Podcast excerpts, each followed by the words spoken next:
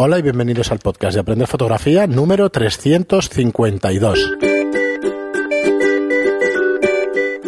Hola, soy Fran Valverde y como siempre me acompaña Pere la Regular. Hola, ¿qué tal? Muy buenas. Eh, bueno, hoy es un día especial. Sí. ¿Cuál es mi cámara? Esa. Porque estamos grabando en los programas, eh, los tres, estos tres que grabamos hoy por, para YouTube, para emitirlo por YouTube, por fin. Sí. Después de haberlo anunciado varias veces Sí, y eso. sí. Entonces, bueno, se nos verán. Yo tengo mi cámara, tú tienes la tuya. Yo tengo la mía. Luego tenemos y, la y luego general. tenemos una general, o sea que iremos haciendo cambio de cámara y veréis, y veréis qué tal queda. Entonces, eh, dicho eso, no le vamos a hacer mucho caso a las cámaras porque al final esto es un podcast y si no, pues no. No, porque yo soy patológicamente tímido y Sí, sí. entonces me acojono y Te escondes así. me escondo. Vale, entonces, pero claro, va a quedar muchísimo mejor, pues eh, lo único que quiero decir es eso, que va a quedar muchísimo mejor en, en YouTube, porque al final pues tenéis un respaldo sobre lo que vamos diciendo. Si alguna vez hay que hablar de alguna foto o algo, pues también te podremos irla poniendo pues por aquí y eso, en edición. Y esperamos que sea, que sea un cambio para los que nos estáis viendo, siguiendo desde YouTube y eso, y que mejore, que mejore la experiencia, ¿no? Que aportemos un poco más. Entonces, eh, grabamos con Reflex. Con lo cual, estos tres programas van a ser un poquito más Además, lo, lo has hecho a 29 propósito. A minutos. mí me No. graba la Nikon. sí, eso sí que lo he hecho a propósito. ¿eh? Y, a, y sí. a ti te graba la Canon. Sí. Ah, vale. Eh, y entonces van a durar algo menos de 29 minutos. Hoy solo, la próxima vez pondremos unas cámaras de vídeo que no tengamos restricción de tiempo.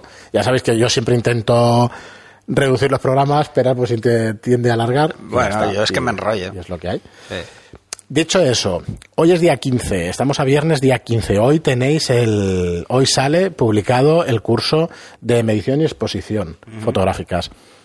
Medición y exposición. Y sale publicado los días 1, ya sabéis, los días 1 y los días 15 de cada mes. Salen a las 9 de la mañana. ¿Por qué salen a las 9 de la mañana? Eh, que me lo habéis preguntado y eso, de ponerlo a las 12 de la noche. Es que por lo menos tenemos tiempo. Si hay algo mal y tal, pues no tenemos que a las 12 de la noche arreglar alguna pista que esté mal, alguna cosita.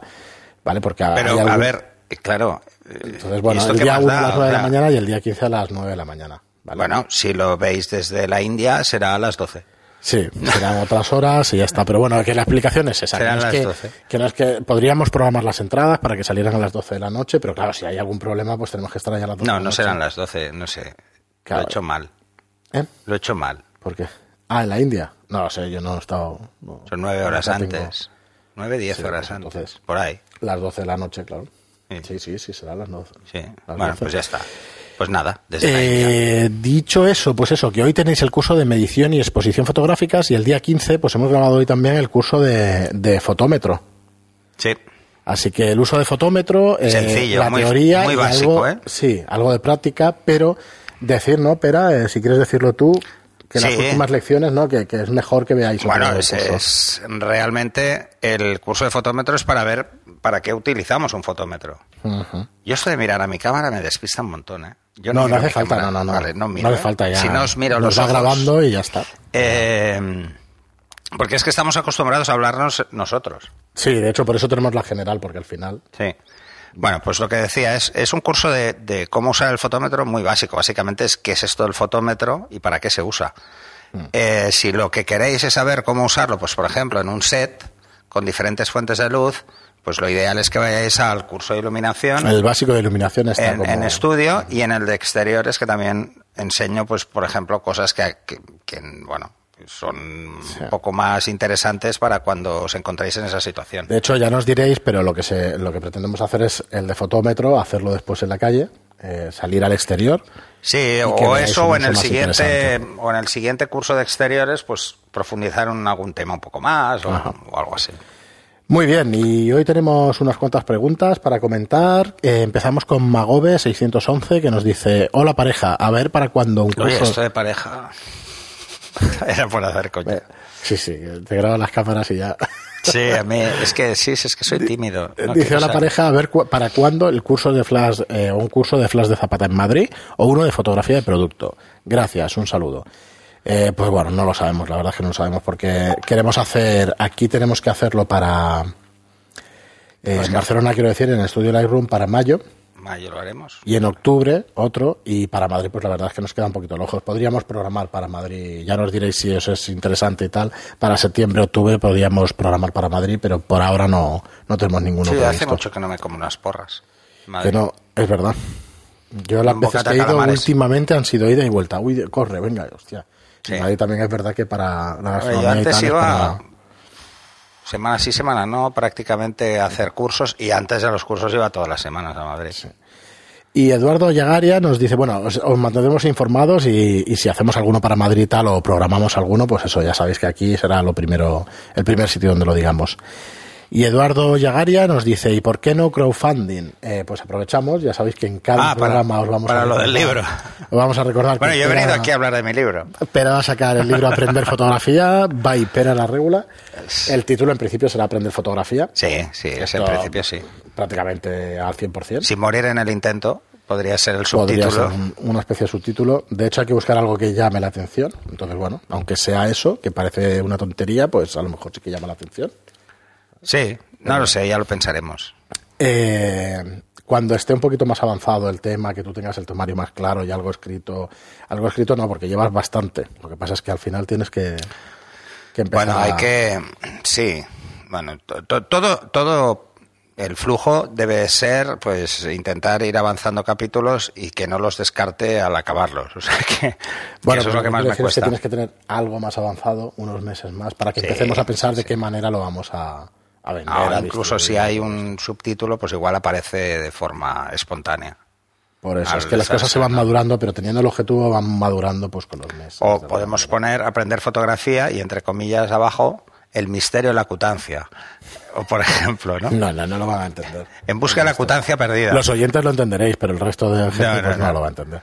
Bueno, a ver. O aprender fotografía para escuchantes. Yo ya lo voy eso- diciendo. entonces se vuelven para locos. escuchantes, sí.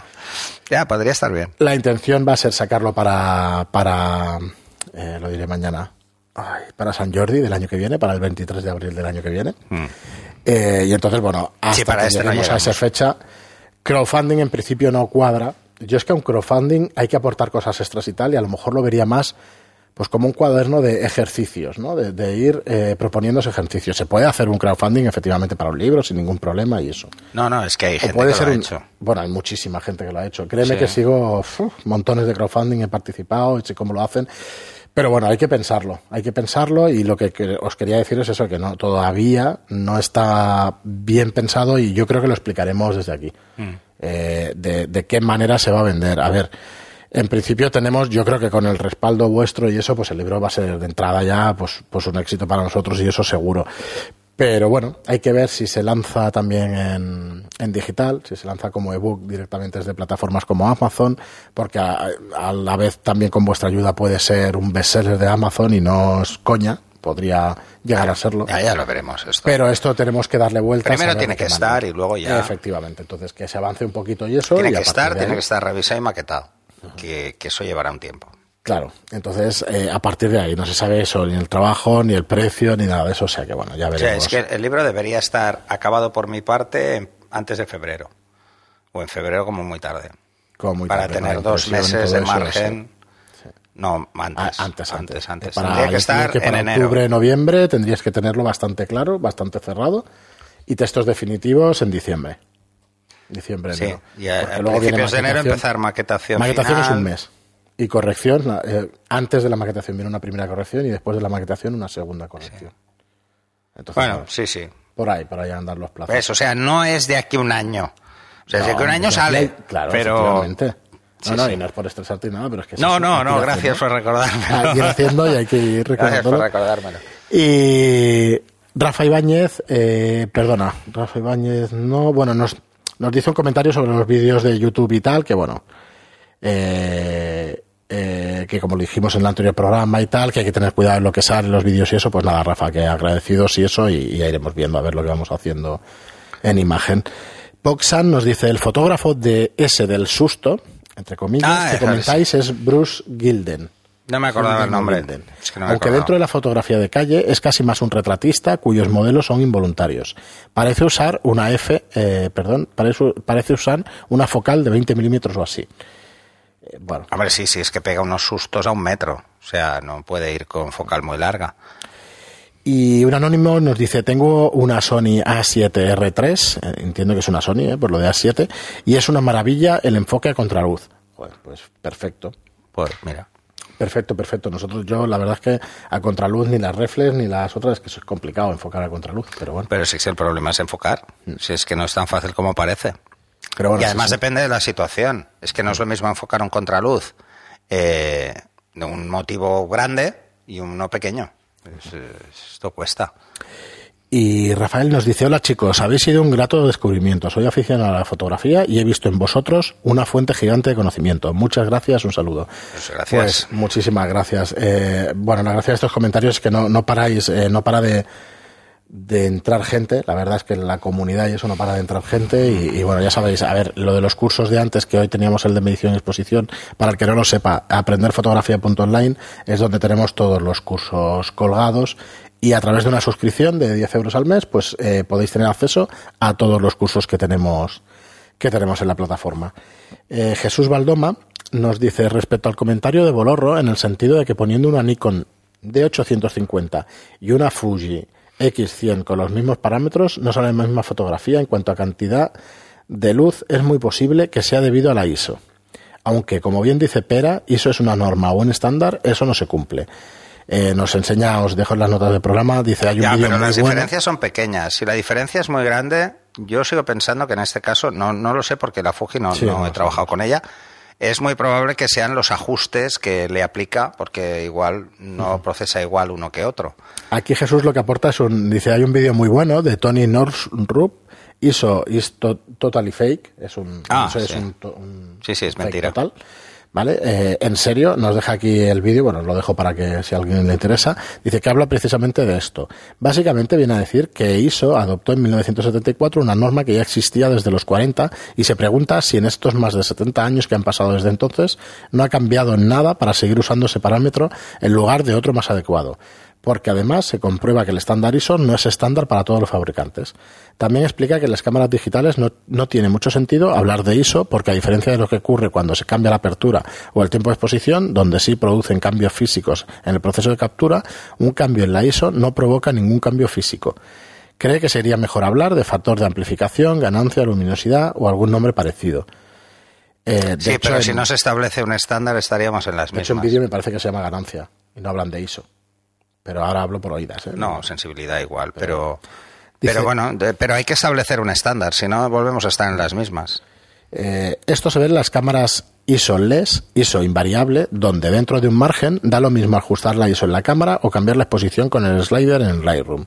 Para terminar, decir que el vídeo se muestra ejemplos de fotos hechas con los mismos parámetros, algo que pedía Pera, pero con distintas cámaras y se comprueba que efectivamente la luminosidad es muy diferente. Sí, sí, yo me lo creo totalmente es muy posible. Si cambia el color, imagínate. Sí, por eso. Es muy posible que pasa. Pues nada, Jesús, gracias por el aporte y, bueno, ya tienes algún dato más y Bolorro tendrá algún dato más de, lo que nos preguntaba. Lo que pasa es que lo cierto es que no debería ser así. Para eso es un estándar. Porque es un estándar. O sea, que haya fabricantes que, que, se lo pasen por el forro el estándar. Pero quizá no lo controla, ¿no? Alguien como la UE o alguna cosa así. No. Ellos certifican que se cumple y punto. Ya está. Yo creo que nadie lo debe revisar. Por eso. Porque una de las cosas que más veréis en las páginas de comparativas son las gráficas de fluctuación del ISO, del ISO real y el ISO eh, que realmente debería estar. Y en todas las cámaras hay una fluctuación. Ahora, esas fluctuaciones son del 5%, porque, a ver, lo que habría que hacer es revisar la norma para ver cuál es el, el margen de error que tiene. Porque si tiene un margen de un 10% y hay una variación de un 10%, Claro que se ve, se ve en la foto. Mucho no, ¿vale? Pero se ve. Eh, y no sé cuál es el margen de tolerancia para, para el ISO. No, no lo sé, no lo he mirado. Diego Fernando nos dice, Frankie Pera, un abrazo enorme, millones de gracias, son magníficos, mejor explicación no puede haber. Me ha quedado muy claro. cuál? Eh, ¿Cuál era? Sí que podemos utilizar la fotografía, que es toda nuestra, nos dice. Ah, vale, vale. Es el eh, Diego que nos dijo eh, eh, aquella fotografía que quedaba ah, la tienes tú, ¿no? y eso pues ya la colgaremos y, gracias, gracias por dejarnos utilizarla. Eh, José María, eso que gracias a ti por la pregunta. Sí. Al final enriquecéis el programa, ya lo sabéis. nos dice José María, buenos días de, de, domingo. Hace tres meses os conocí y empecé de escuchante. Era capítulo 270 y algo. Hoy me quedan unos 25 capítulos y estaré al día. A mí me, me asustáis, ¿eh? Me faltaban del 201 hasta el 226. Ya nos explicarás el porqué del salto, pero no sé. Y es que sí, entre A mí me asusta, me todos, asusta, digo, joder.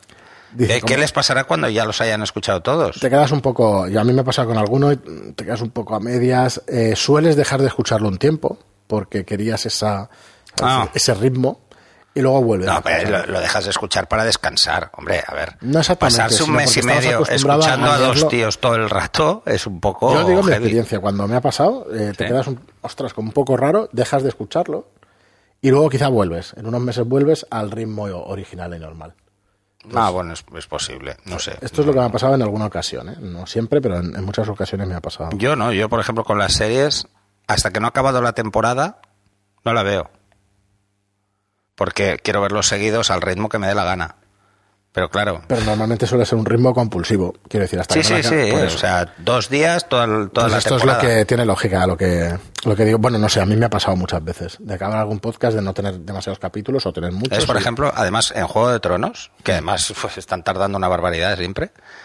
eh, claro, cuando sale, yo hasta que no ha acabado no empiezo a verla. Entonces, el problema es que no me lancen ningún spoiler.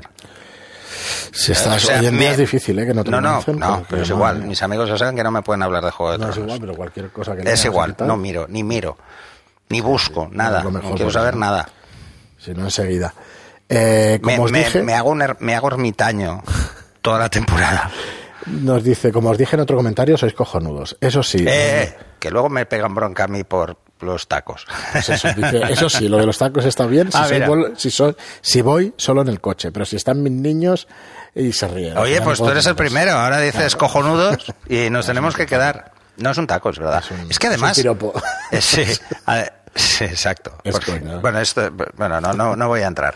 Bueno, eh, pero esto es que tacos tampoco. No, no decimos demasiado. es- Pero es que no, es que son. Yo, yo creo que ya la RAE los asume como palabras cotidianas. si no lo que hace, empezará a hacerlo. Sí, pero es que ya. Todo cambia. A ver, yo me acuerdo cuando, cuando iba al colegio. Ay, pero Joder, es que además palabras de, con los mí se curas- me escapa muchas veces con los lo curas de- no se te podía escapar se, nada, se ¿eh? me escapa muchas veces lo de chungo, lo de tal, claro, yo lo tengo muy eso. y es raro. Es Cuando raro. lo piensas en, en un lenguaje, digamos, normal o un poquito, ya no diré clasista ni nada, pero lo de chungo, pues era una cosa muy despectiva. Hace, hace Sí, tiempo era una cosa tiempo muy chunga. Era muy, ch- muy Y ahora, esto, muy... entonces, ahora son no- chonis, antes. Aquí no me apetece otra cosa. decirlo porque no me sale o no me... Pero yo lo digo muchísimo y no es una cosa... No, el otro día, antes escuchando el podcast del otro día, dije mola. Y eso es lo, palabra esto que es- eso esto era se usaba hace Era impos- impensable. 30 años. Sí, Y era Y era- impensable, quedaba mal, quedaba chungo. No, era como, era como muy de la movida, ¿sabes? Sí, no sé. No sé, no sé, es que ya, ya tengo una edad. Nos dice, eso sí, eh, perdona, eh, seguid así porque estáis regando la semilla de la inquietud fotográfica en muchas personas como yo. Pues mira, has dicho una frase que me parece que define bastante. La semilla de la inquietud. Sí, pero ostras, Mola, yo de ¿eh? verdad que ¿Ves? Mola. me pasa cuando estás cuando estás escuchando de hecho otros podcasts y tal, es que te dan ganas de hacer lo que te están diciendo. Es que es así cuando Probar, claro. Claro, pero es, lo que, pues, pero es lo que hemos buscado copias. desde el primer programa. No, no hemos buscado otra cosa. Que la gente pueda aprender fotografía oyendo a dos amigos hablando sobre el tema. Es que esa es la idea. Sí, yo cuando decía eh, en los primeros programas quiero refrescar el tema fotográfico, pues sí, me ha servido totalmente. Sobre todo te fue muy bien lo de acutancia. Estoy Pues, convencido. que no me, que no me acuerdo. Estoy convencido. Dice, nos- no, os eso hago- es cuando hicimos lo del diccionario Lo sé, pero no me acuerdo de lo que definiste como que eso era, era No muy divertido. Es igual, Creo que ni- falta que hace. Nos dice, os hago- acutancia ya se ha quedado como la palabra, el palabra chorras de aprender fotografía. Dice, os hago una pregunta, petición de, pro- de tema programa. Acabo de comprar una 1DS Mark II, hice bien, para mí sí. Sí, es una de las mejores cámaras que ha hecho Canon. Y la verdad es que es otro mundo en todo. Vendía una 450D y una 5D clásica. ¿Me podéis explicar qué son, para qué se utilizan y cómo se configuran las funciones personalizadas y funciones personales? Me suenan a chino. Eh, y si están en cámara es porque son muy útiles y ahorran tiempo. Saludos y, mil gracias. Pues A ver. las repasamos en algún Sí, podcast. a ver, los- las funciones personalizadas simplemente si tú te quieres poner en algún botón algo para, para ir directo. Eh, no todos son tan configurables. A partir del siguiente modelo, de la Mar 3, es más configurable. Mm. Una de las peores cosas que tiene la que te has comprado es la ergonomía. La Mar 2, ergonómicamente, es muy lío. Uy, pero sí, pero hay un paso de vale, no, pero te refieres al a la ergonomía de los mandos y Sí, tal. a los es menús. un poco. Está un poco enrevesado. son un sí, poco complicados. La ergonomía de la cámara es fantástica. Ah, no, eso sí, hombre, es Vale, que es vale. igual, es que no cambia, el cuerpo es el mismo. No, lo que pasa es que él viniendo de una 400D y una 5D clásica habrá Ah, no, no, años hombre, luz. no, es un, es un cuerpo cambio, de el menú magnesio. es peor que el de la acero. 5D. El menú es muy malo, sí. Es peor que el de la 5D. Pero, pero es una de las mejores cámaras que ha hecho Canon. ¿eh? Bueno, yo de hecho tengo una y no la vendo porque para lo que me van a dar. El único problema que tiene, el otro día me enteré que, por ejemplo, mi cámara ya está fuera hasta del servicio técnico. Sí. Ya no se puede la Mar 3, la Sí, acaban de quitar. ni- ni o sea, la Mar repuestos 4 ni sí, nada. pero la Mar 3 no, ya me queda fuera. Yo, por ejemplo, pedí una pieza, que es la goma exterior, y ya no hay, ya no hay. Está fuera de stock. Muy Eso es el único problema, pero son cámaras que aguantan mucho tiempo. O sea, Podemos repasar, en algún programa podemos repasar funciones personales, personalizadas y todo eso un poco más en genérico. Y así te. Uf, pero te yo servirá. hace más de 10 años que no la toco. No, pero de las nuevas o de la. Porque al final son parecidas, tampoco. No, no, no, no. Es que es, hasta ahí, ahí empezó a cambiar. Vale. O sea, hasta la Mar 2, hasta la 1DS Mar 2, los menús y las configuraciones de las cámaras eran bastante malas, que es el equivalente a la 5D clásica, ¿vale? En cuanto a cómo eran los menús y este tipo de cosas. A partir de ahí, es la aparición de la 5D Mar 2 y la 1DS Mar 3, es cuando cambió. Vale, Cambió ah, todo. No quiero ser de ventajista. todo. Sí, pero no quiero ser ventajista, pero empezó a salir, pues esto, lo del rollo del iPhone, las pantallas, la usabilidad, y empezó a dársele una importancia brutal a eso. ¿eh? Bueno, lo, que, lo primero que cambió es que empezaron a salir pantallas un poco más grandes, eso también. Mm. Pero no, lo que cambió sobre todo es que pusieron el, el joystick para controlar el punto de enfoque, Cierto. la rueda La Mar eh, 2 cambió central. sí. eh, en la Mar 2 es plana y en esta tiene un botón central que es para ajuste rápido. Eh, cambiaron algo, la ergonomía tanto física como funcional de, de los botones. Entonces, el cambio fue a partir de ahí. Esta es, por decirlo de alguna forma, es la última cámara de la vieja guardia de Canon. De, porque ahí cambió mucho. Pero ahora, en cuanto a calidad de imagen, pero es es, brutal, ¿eh? brutal. Buenísima. Muy buena. Igual que la 5D clásica. Yo creo, son las dos mejores cámaras que ha hecho Canon, ¿eh? La 1DS Mark II y la 5D clásica. Sí, a ver, al Son final. Bueno, yo- En es cuanto que- a calidad de imagen, pero fíjate, una son que el resto- 12,7 megapíxeles y la otra 16. Y no, es que no hace falta más. Es que el resto han sido ya variaciones sobre eso. Bueno, sí, por ejemplo, la, la 1DS Mark, Mark III eh, lo que tiene son doble procesadores, cosa que las anteriores no. Eh, tenía, Y la- tienen doble en la procesador. Mar 2, la Mar 3, la Mar 4 y es todo variaciones sobre una cosa que es muy buena. Entonces, esas cámaras no podemos decir que sean malas o una No, no, lo que está evolucionando es el procesador de imagen y el sensor. Pero bueno, Muy bien. Y un comentario de un anónimo, oye, que gracias por los piropos y eso de las personas Sí, que entran sí, sí. nuevas y eso y del resto, que muchísimas gracias. Y un anónimo eh, nos dice, haz lo que yo digo y no lo que hago. Y os pediría, por favor, que cuando hagáis un comentario, eh, esto no es ninguna para... A nosotros nos parece estupendamente siempre que critiquéis y que hagáis lo que queráis. Pero es que no sabemos a qué se refiere. sí, es que eso. Entonces, estaba, os lo leo, estaba en el programa de cómo afrontar tu primera sesión de anónimo. Bueno, pero eso a veces pasa que no tienes Sí, el en no, ese te momento. no está registrado o lo que sea. Eh, pero claro, es que no sé exactamente, no sabemos exactamente a qué te refieres. Eh, no es por ofensa, ¿eh? O sea, es por saber exactamente a qué, porque a veces. Sí. eh, es que en un programa de es- 30 minutos no sé a qué y te claro, refieres. no sabemos muchas veces a qué os referís con alguno de los comentarios. Entonces, si podéis poner una pequeña referencia a qué, ¿sabes? A qué nos referíamos, eh, pues bien. Nos así- haríais un favor, sí. Sí, sí, porque así podríamos. No, así podríamos contestar al menos. Sí, porque, ostras, pues no, en este caso pues no, no sabría qué decirte.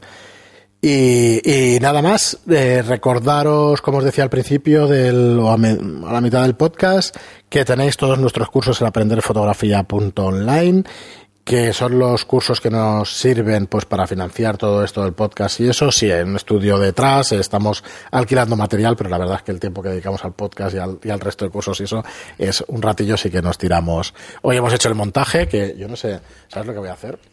Da una foto para acordarte. Una foto, Porque luego no nos vamos a acordar cómo pero está desde, esto. desde la otra visión, ¿no? Aquí en- Sí, hombre, sí, es, es luz, cámara, luz, cámara, luz, cámara, luz, cámara. Y luego para el Telegram y tal, para que... No, no, no para el montaje, sino para que se vea desde, desde aquí Ah, vale, vale. todo lo que, Esa es mi lo que cámara, ¿no? realmente se, se monta, ¿no? Que son cuatro paneles LED, que son tres cámaras, que vamos a hacer el montaje para que se nos vea a uno y a otro. Entonces, bueno, pues eso. Al final los cursos son la manera que tenemos de, financiarnos esta actividad que, a ver, que si no nos gustara, pues no la haríamos. No. Pero bueno, porque sí que lleva un, un tiempo y un... Pero, Nada más. Eh, agradeceros a todos. ¿Veis? Eh, estoy cortado, ¿eh? porque nos están grabando, estoy cortado. No, no, no, estoy cortado. Aunque llevamos unos minutos y las cámaras se acaban, ya sabes que hoy tengo que cortar. Sí, sí. Rápido. Es lo que tiene, es la Nikon, que no... Nada, muchísimas gracias a todos. Cuando os pedimos el tema de los comentarios o los, eh, las cinco estrellas en iTunes o los comentarios y los me gusta en iBox y tal, sencillamente es para darnos visibilidad eh, y para que nuestro programa pues quede arriba y que podamos ayudar a más gente para, para aprender fotografía. Al final no es para nada más que eso.